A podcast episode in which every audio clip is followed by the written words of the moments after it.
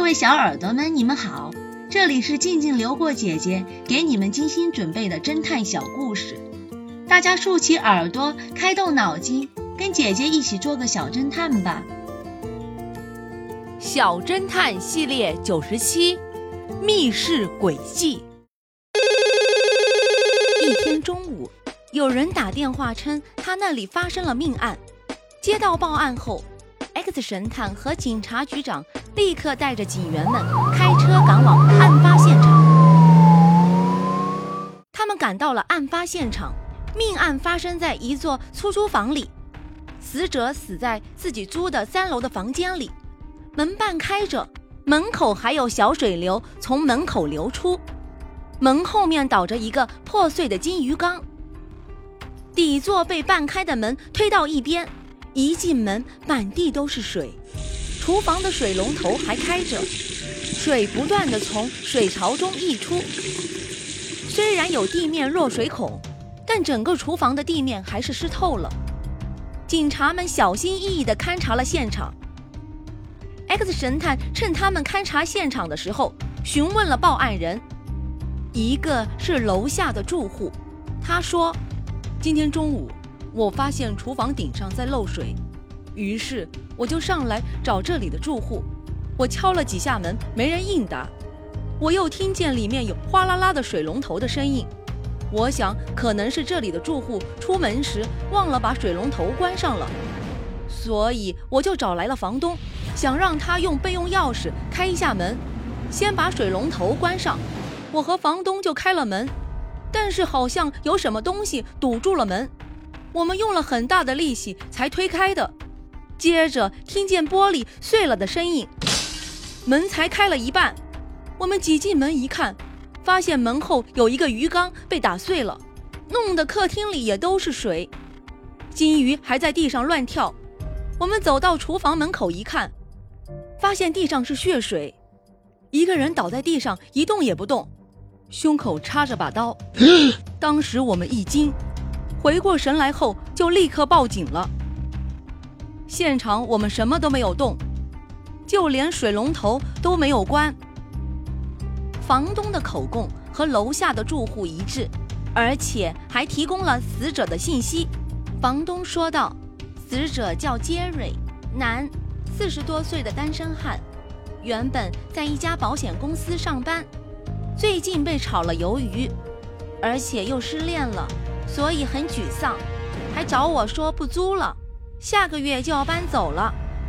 听完口供后，警员们向 X 神探汇报：死者死在厨房里，死亡时间大概是中午十一点半到十二点，死因是胸口的一道致命刀伤，没有其他的伤痕，也没有挣扎过的迹象。此时，死者的双手紧握着刀柄。凶器是一把长二十三厘米的水果刀，刀柄上只有死者的指纹，刀架上少了一把刀，而且正好与凶器相配。除了厨具，厨房里没有什么东西，只有橱柜里有些新鲜的蔬菜，还有些米。水龙头还开着，水槽的出水口是塞子塞住的，所以水溢出来，弄得厨房里都是。幸亏大部分水从厨房的地上落水口流出，有部分就渗到楼下了。客厅中的水是由于鱼缸打翻造成的。原本鱼缸中的鱼、水草和鹅卵石也顺着水流到了各处。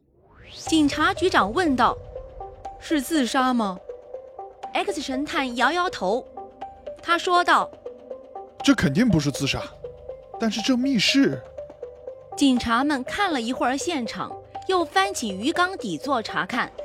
这个鱼缸很大，还蛮沉的，大概有十多斤，用来堵门也不难推开。